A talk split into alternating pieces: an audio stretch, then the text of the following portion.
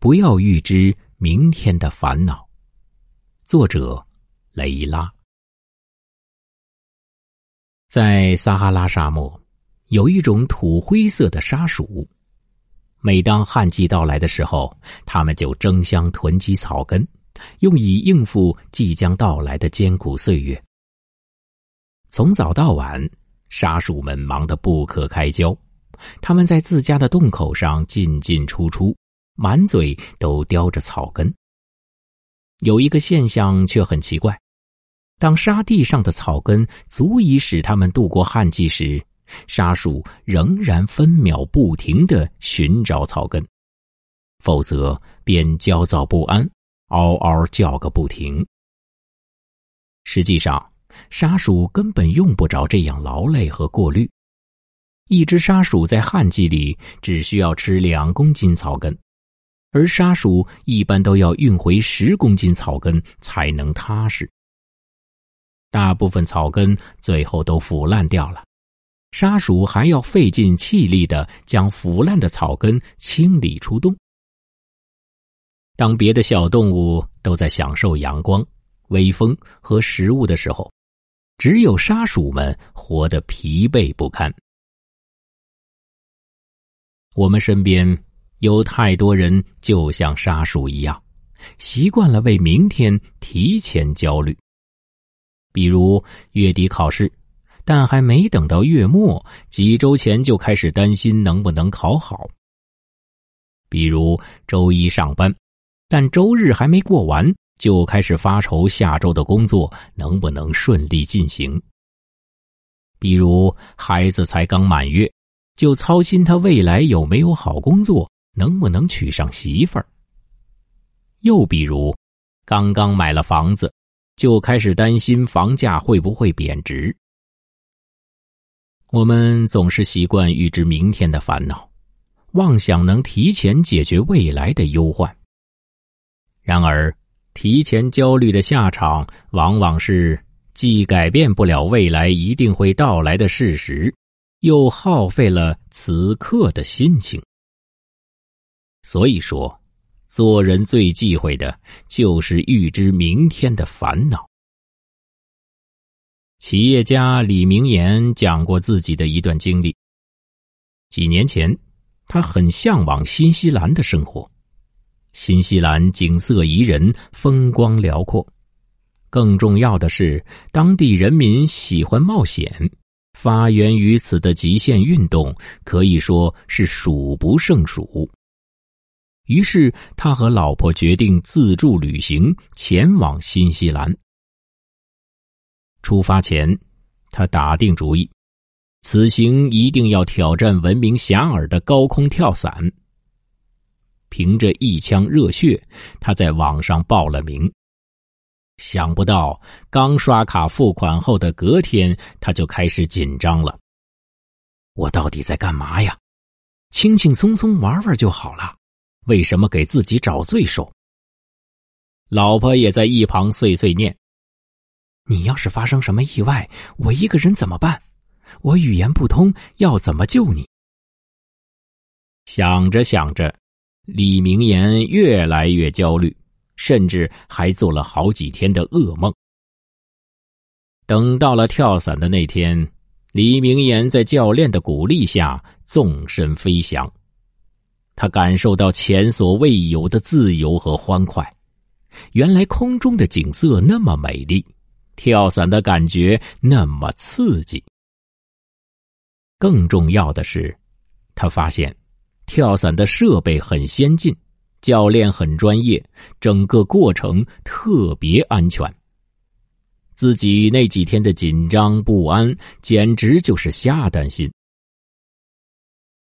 希腊哲学家赫拉克利特说：“除了变化本身，万事皆变化无常，唯一能够确定的只有当下。很多时候，你以为旅途会大失所望，体验后才知道不虚此行；你以为明天会暴雨倾盆，结果出门却是艳阳高照。”你以为未来会焦头烂额，却不想日子会顺风顺水。世事无常，谁也不知道明天会是怎样。一味对明天苦苦思虑，结果就是白白蹉跎了今天的宝贵时光。人际关系学大师卡耐基的童年是在农场中度过的。一天，在帮母亲摘樱桃时，他哭了起来。妈妈问：“你哭什么？”他哽咽道：“我怕会被活埋。”暴风雨来时，他担心被闪电打死；日子不好过时，他担心食物不够吃。他怕一个名叫山姆·怀特的男孩会割下他的两只耳朵。他怕女孩子在他脱帽向他们鞠躬时取笑他。他怕将来没有姑娘肯嫁给他。他还为结婚之后该对太太说的第一句话是什么而操心。这些问题困扰着卡耐基，让他饱受折磨。日子一年年过去，卡耐基渐渐长大成人。他发现，曾经让他担惊受怕的事情，几乎都没有发生。于是。就有了那句流传甚广的名言：“那些你所担忧的事情，百分之九十九都不会发生。”在我们的生活中，看似有很多的烦恼：高考失利、中年失业、投资失败、感情失意。我们总是在这样那样的构想中焦虑。担心自己的未来是不是会过得一团糟？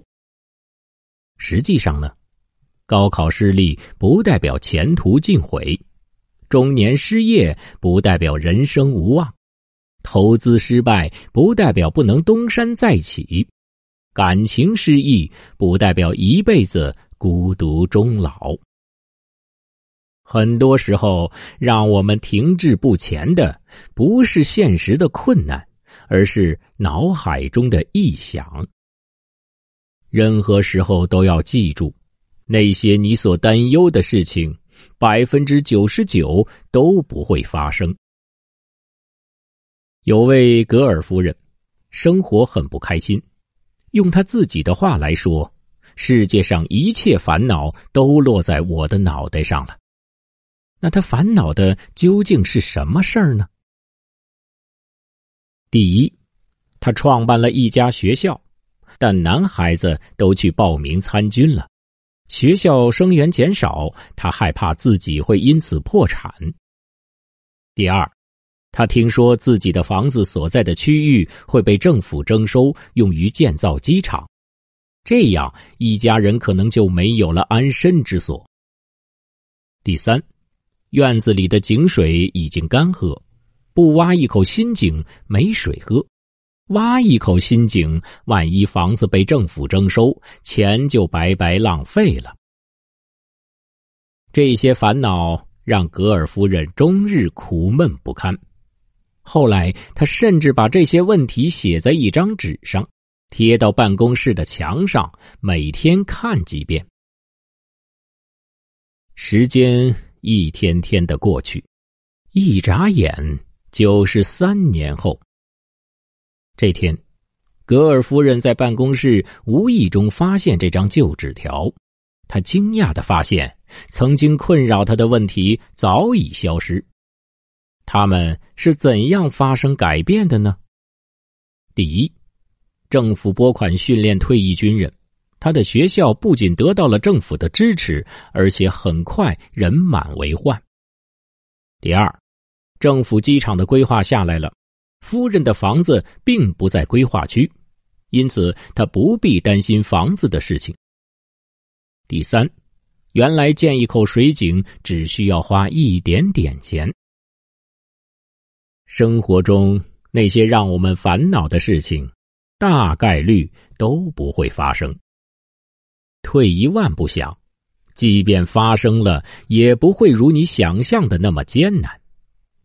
你会发现，曾经让你头疼棘手的事情，真当你转身直面的时候，总会一样一样的被解决。真正困住你的，其实不是事情本身，而是在胡思乱想中对自己一遍又一遍的负面暗示。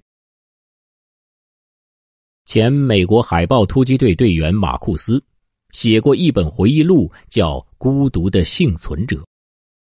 书中记载了这样一个细节：作为举世闻名的特种部队。海豹突击队士兵们日常的训练极其艰苦，但在他们训练基地的一角挂有一口钟，这口钟的作用是让参加训练的人在熬不下去的时候敲响它，然后可以自由离开训练基地。有一个特别的现象是，钟声响起的时间一般都是在夜里，而不是艰苦训练的白天。心理学家对这个现象进行了分析，得出一个结论：训练的时候大家都不会去想太多，所以能挺过去；但到了晚上，他们却担心明天的训练还会像今天一样艰苦。孤苦冷清的深夜里，对明天痛苦的预知让他们陷入恐惧之中，最终选择了放弃。松浦弥太郎曾说：“那些经常困于不安和焦虑的人，对未来往往有想太多的毛病。很多人在上学的时候，总是担心未来找不到工作该怎么办；工作的时候，总是担心未来失业了怎么办；结婚的时候，总是担心未来买不起房子怎么办。于是，因为担心找不到工作。”在该学习的时候想着打工，因为担心失业；在该认真上班的时候想着找下一家公司，因为担心买不起房；在该结婚的阶段反复拖拉。提前焦虑的结果就是不断加深对未来的恐惧，削弱你的行动力，让你一事无成。怎样跳出对明天焦虑的怪圈？乔布斯的故事值得聊一聊。二零零四年，乔布斯被诊断出患有癌症，当时他甚至不知道胰脏是什么。拿到患胰腺癌的结果后，他一头雾水。医生告诉他，他得的是一种绝症，顶多还能活三到六个月。那段时间。我整天和诊断书一起生活，医生给我使用了镇静剂，太太在旁边陪着我。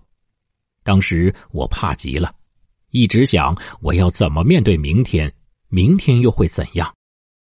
后来我明白了，我不能把今天的事情留给明天，因为我知道明天是永远不会来的。结局我们都知道。乔布斯因病离开了这个世界，但是他的伟大就在于，即便知道自己不久于人世，也没有在对未来的忧虑中浪费了今天。他积极的配合治疗，并进行了肝脏移植手术，得以重返工作岗位。生命的最后尽头，他将所有的时间都用于热爱的事业和家人的陪伴上。这两件事都让他感受到了莫大的慰藉和幸福。古罗马诗人奥维德有句名言：“过不好今天的人，明天会过得更糟。”如果你在吃饭的时候想着明天的工作，饭菜就会变得索然无味；如果你在工作的时候想着下班会不会塞车，效率就会变得十分低下。为未来做准备，最好的方式是发挥全部的精力与热情，走好眼前这一步。珍惜此时，把握今天，就是对明天最好的奖赏。最后和大家说个苏轼的故事：乌台诗案发生后，苏轼被贬黄州。被贬职意味着薪资一下少了很多，一大家子的吃喝成了难题。苏轼是怎么做的呢？他让家人每月初一从储蓄中拿出四千五百钱，分成三十份每份一百五十钱，然后将它们悬挂在屋梁上，每天清晨用画叉挑取一份。这一百五十钱就是一天的开销，如有剩下，就存入大竹筒中，用来作为招待客人的费用。这样算下来，一家人大概还可以支撑个一年多。一年多以后该怎么办呢？苏轼说：“然俗所谓水到渠成，至时亦必有处置。”安能欲为之愁艰乎？安能欲为之愁艰乎？尽自己所能安排好眼下，来日就等水到渠成，怎么能提前烦恼呢？圣经中有言：“不要为明天而烦恼，因为明天自有明天的烦恼。”今日的伞挡不住明日的雨，今日的太阳晒不干明天的衣裳。今天想的再多，明天还是会出现新的难题。既往不咎，未来不忧，怀一颗从容之心，感受当下，才是人生最高级的活法。